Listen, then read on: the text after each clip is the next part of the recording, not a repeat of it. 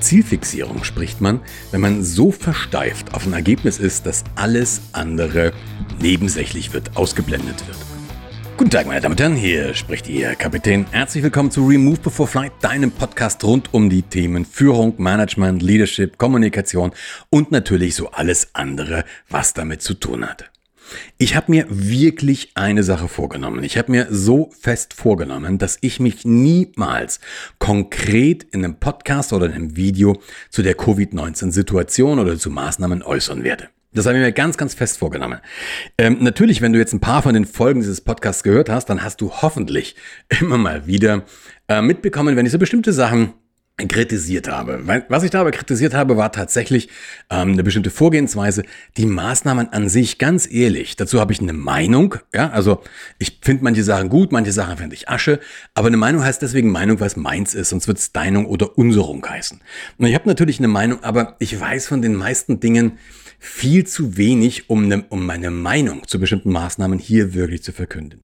Ich habe mich jetzt entschieden, tatsächlich von diesem Prinzip, was ich mir selber auferlegt habe, ein Stück weit abzurücken. Also ich möchte jetzt wirklich mal eine Folge machen, wo ich auf ein, auf etwas eingehe, was im Moment gerade passiert und von dem ich tatsächlich glaube, dass es der falsche Weg ist. Dass zumindest die Art und Weise, wie wir ihn gerade gehen, uns in eine Situation bringen könnte, die überhaupt nicht gut ist. Ich glaube nämlich, wir sind zumindest dabei, uns gerade richtig zu verrennen. Es könnte sogar, sogar sein, dass wir uns schon vollkommen verrannt haben.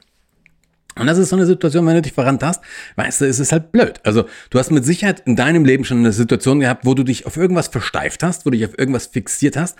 Ja, und du hast dich verrannt und du hast dich immer weiter, Entschuldigung, in die Scheiße reingeritten. Ja, und bist nicht mehr so ganz rausgekommen. Also ein bisschen die Vermutung habe ich eben im Moment auch. Und dazu möchte ich was sagen.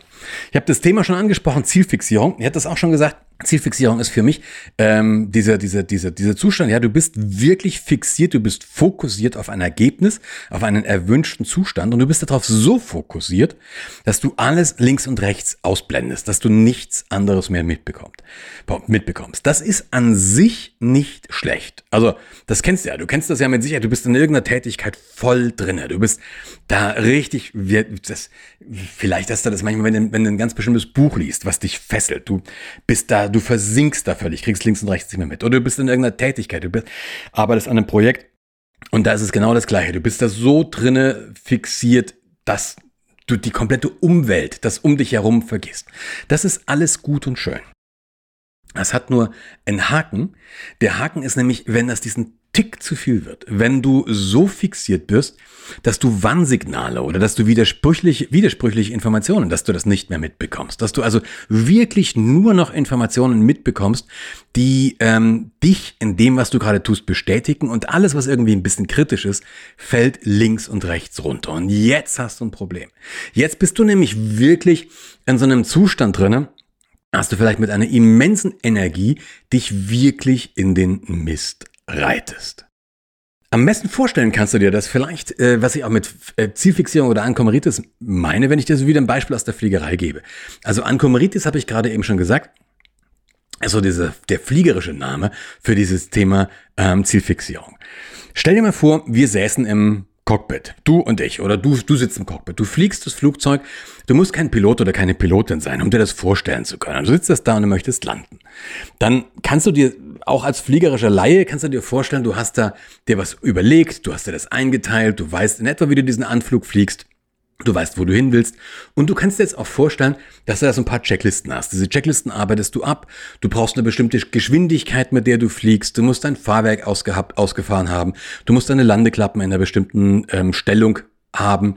Du musst irgendwann mal deine Landebahn sehen. Das wäre sehr, sehr hilfreich. Und, und, und, und, und. Du musst also irgendwann mal richtig fertig eingerichtet oder vorbereitet sein. In der Fliegerei nennen wir das established. Also wir sind dann wirklich established wir haben einen establishedten Anflug. Das ist wieder so ein Denglisch, aber das ist halt dieses Pilotenenglisch. Und du kannst dir vorstellen, ähm, wir haben eine ganze Reihe von Parametern und die müssen alle im grünen Bereich sein. Wenn irgendein Parameter aus dem grünen Bereich jetzt rausgeht, also wenn der da irgendwie rausfällt, ja, also irgendwas passt nicht, wir sind zu schnell, wir sind zu hoch, wir haben eine bestimmte Navigationsmarke, die wir nicht sehen, wir haben irgendetwas passt nicht, dann starten wir durch. Wir legen die Hebel auf den Tisch und wir gehen wieder nach oben. Warum machen wir das? Ganz einfach. Das Ding heißt Flugzeug und nicht ums Verrecken Landezeug. Und das hat seinen Grund.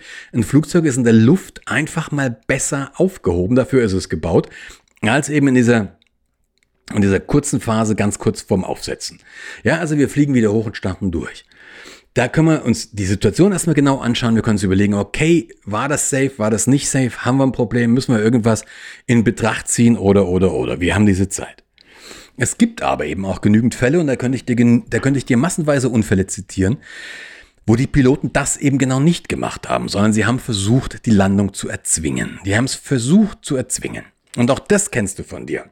Mit Sicherheit. Also wenn du einigermaßen bist wie ich, dann weißt du schon, dass du irgendwas erzwingen wolltest. Du warst von mir aus schon einen ganzen Abend an irgendwas dran gesessen und hast, hast nur noch relativ wenig und willst es jetzt unbedingt fertig machen machst da so einen blöden Fehler, wo du alles wieder ruinierst. Vielleicht ist es dir schon mal passiert, so ist es mir tatsächlich vor vielen Jahren mal gegangen, dass ich ein relativ großes Word-Dokument, ich wollte es einfach nur noch fertig machen und hab's dann, ich weiß nicht mehr genau, was ich gemacht habe, aber beim Abspeichern versaut. Und äh, es gab damals keine Sicherheitskopie, also habe ich am nächsten Tag komplett nochmal neu angefangen. Irgend sowas. Also ich versuche irgendwas, das mache ich jetzt noch fertig. Da, ich muss das jetzt noch haben. Die, die letzten paar Meter schaffe ich jetzt auch noch. Auch wie gesagt, an sich nochmal nichts Schlimmes, Komma, aber in dem Moment, wenn natürlich die Risiken größer werden, dann kann daraus wirklich ein Problem stehen. Und die Risiken in der Fliegerei sind vor, sind, sind vor der Landung die größten. Das ist auch wieder klar. Und da bringe ich dir ein Beispiel, wo Piloten sich so versteift haben, ich habe in der frühen Folge schon mal so einen, so, einen, so, einen, so einen Unfall in Moskau, der vor ein paar Jahren war, ähm, zitiert. Jetzt möchte ich dir ein Beispiel geben. Das ist schon, tatsächlich schon ein paar Jahre her. Das glaube ich war 19, äh, war 20, war 2000, also nicht 1900, sondern genau im Jahr 2000. Da ist ein Airbus der Hapag-Lloyd-Flug. Ich weiß gar nicht, ob es die noch gibt. Weiß ich jetzt ehrlich gesagt gar nicht. Ein Airbus äh, der Hapag-Lloyd-Flug äh, aus Griechenland kommend. Ich glaube, die wollten nach Hannover, bin mir nicht ganz sicher. Die hatten ein Problem. Die sind in Griechenland gestartet, ganz normal, auf irgendeiner griechischen Insel und ähm, hatten dann das Problem, dass sie ihr Fahrwerk nicht einfahren können. Das, was da welche, das, wenn du das Fahrwerk nicht einfahren kannst, kannst du dir vorstellen, da hängen halt die Beine draußen. Das ist an sich nicht schlimm, aber natürlich alles andere passt nicht mehr. Also die Aerodynamik von dem Flieger, der verbraucht logischerweise mehr Sprit, ist easy. Das kannst du dir wirklich auch mit dem Auto vorstellen. Wenn du da äh, einen riesigen Dachgepäckträger oben drauf machst, dann braucht das, denn dann wird das nicht mehr so schnell, da braucht er auch mehr Sprit. Genau so war das.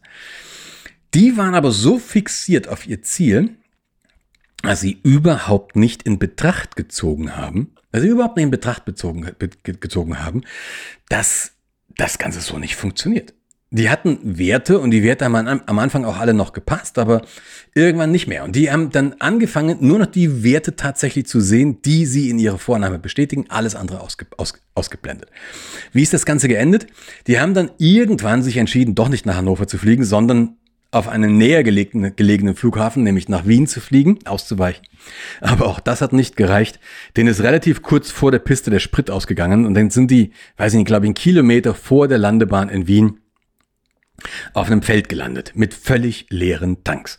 Gott sei Dank ist da, außer dass der Flieger kaputt war und die Piloten ihren Job verloren haben, sonst nichts passiert, also keine Toten, zumindest keine Schwerverletzten, Gott sei Dank. Aber es war natürlich ein eindrucksvoller Unfall.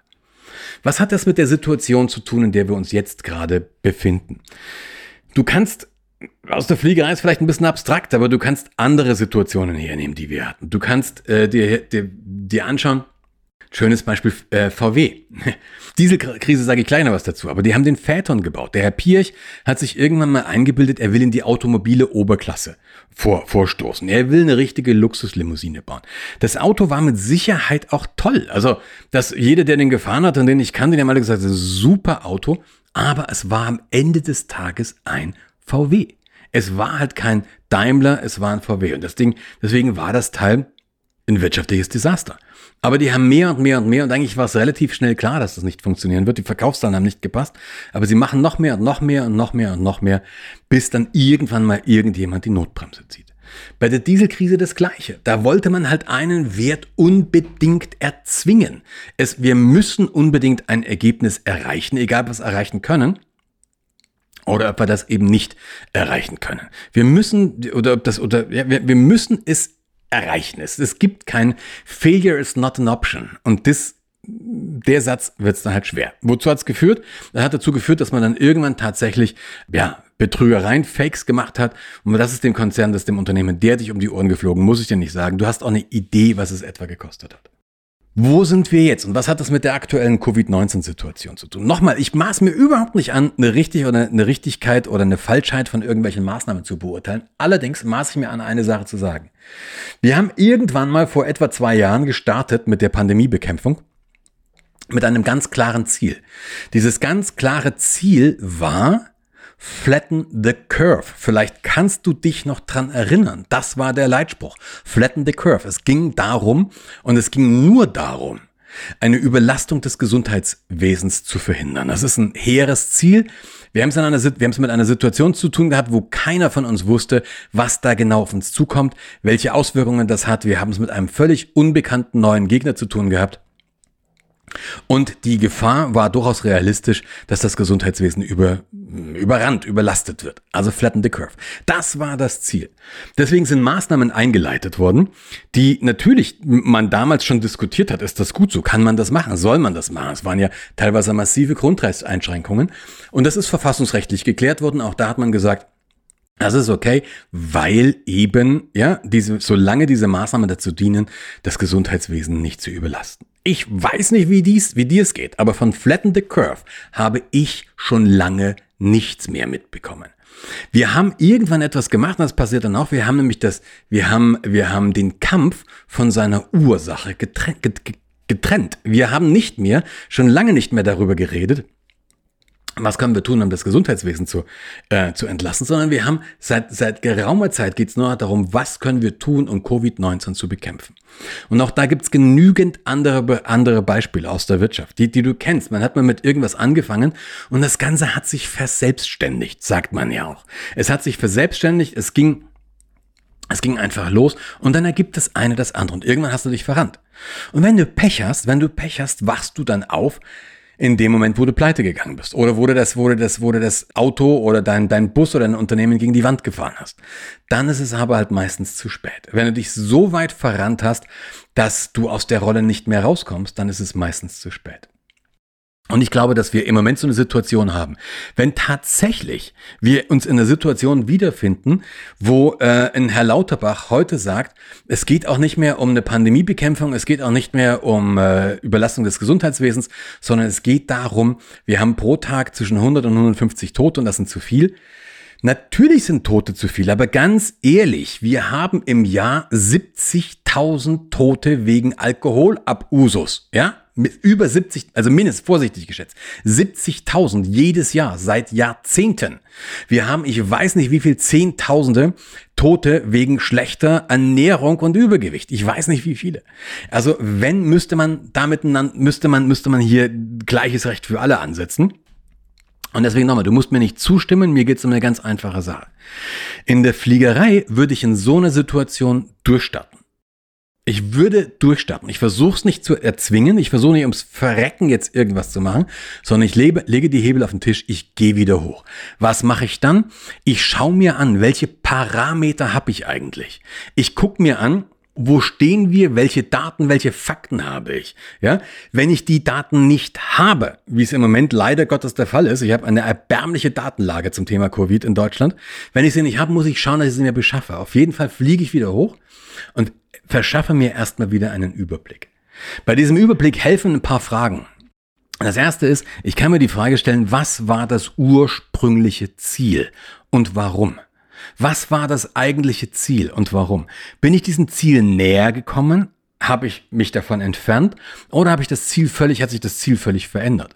Wenn sich das Ziel völlig verändert hat, warum hat es sich verändert? Ja? Die Metaperspektive kommt vom griechischen über. Also das, das Meta heißt im Griechischen über. Das ist praktisch wie eine Art Helikopterperspektive. Ich schaue mir alles aus ein bisschen Distanz wieder an. In der Fliegerei, in der professionellen Fliegerei, wenn ich das habe, wenn ich eine Krisensituation habe in einem Cockpit, ist es idealerweise so, dass der erste Offizier fliegt oder die erste Offizierin und der Kapitän oder die Kapitänin fliegt nicht. Und das ist das Spannende. Die meisten Menschen würden hier sagen, ja, Moment mal, also wenn ich in einem Flieger sitze und es hat ein Problem, dann hätte ich es gerne, dass der Alte fliegt. Falsch. Eine wirklich erfahrene, eine kompetente Person nutzt dem System mehr, wenn sie sich in kritischen Situationen etwas zurückzieht, das große Ganze betrachtet und nicht permanent operativ irgendwo reinpfuscht. Wenn du dich selber sagen hörst, Worte wie, wir sind jetzt schon so weit gekommen, wir müssen jetzt doch. Wir haben schon so viel erreicht, das dürfen wir auf den letzten Metern nicht aufgeben. Wir haben schon so viel investiert, wir können jetzt keinen Rückzieher machen. Ihr habt dem Kunden schon zwei oder dreimal vertröstet. Ich muss jetzt liefern. Dann sollten bei dir die Alarmglocken läuten. In der Fliegerei haben wir ganz klare Deadlines. Wir haben ganz klare Linien, ganz klare Punkte, an denen treffen wir eine Entscheidung. Da starten wir zum Beispiel durch. Punkt. Auch wenn es Geld kostet, auch wenn es nervt. Wir starten durch. Was genau sind jetzt in deinen, in den, in den Themen, die du hast, was sind da diese, diese, diese kritischen Linien, wo du sagst, okay, wenn das eintrifft, ziehe ich mich zurück. Wenn das eintrifft, gehe ich nochmal hoch, fliege nochmal noch mal eine Runde, betrachte das Ganze nochmal. Und in unserer jetzigen Situation was ist jetzt, was wären jetzt zum Beispiel ganz kritische Marken, von denen wir sagen, okay, wenn die gerissen sind, positiv oder negativ, dann bewerten wir die Situation neu. Also, ich hoffe, mit dieser kleinen Folge ähm, habe ich nicht zu viel über Covid-19 gekotzt, sondern tatsächlich ein paar ganz konkrete Ansatzpunkte gegeben, wie du auch in deinem Leben, in deinem privaten Leben, in deinem Business mit dem Thema Zielfixierung und den Vor- und den Nachteilen, den Risiken vor allen Dingen, wie du damit umgehen kannst. Ich fände ganz cool, wie immer, wenn du mir einen Kommentar geben könntest. Oder natürlich, wenn du auch einfach Lust hast, mein Instagram-Profil zu, zu abonnieren oder meinen YouTube-Channel zu abonnieren.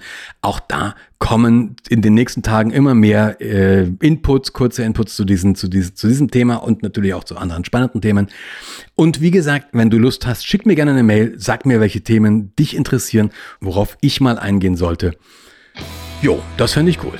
Und bis dahin wünsche ich dir erstmal eine gute Zeit, lass es krachen und wir hören uns in spätestens 14 Tagen wieder. Bis dann, ciao, ciao.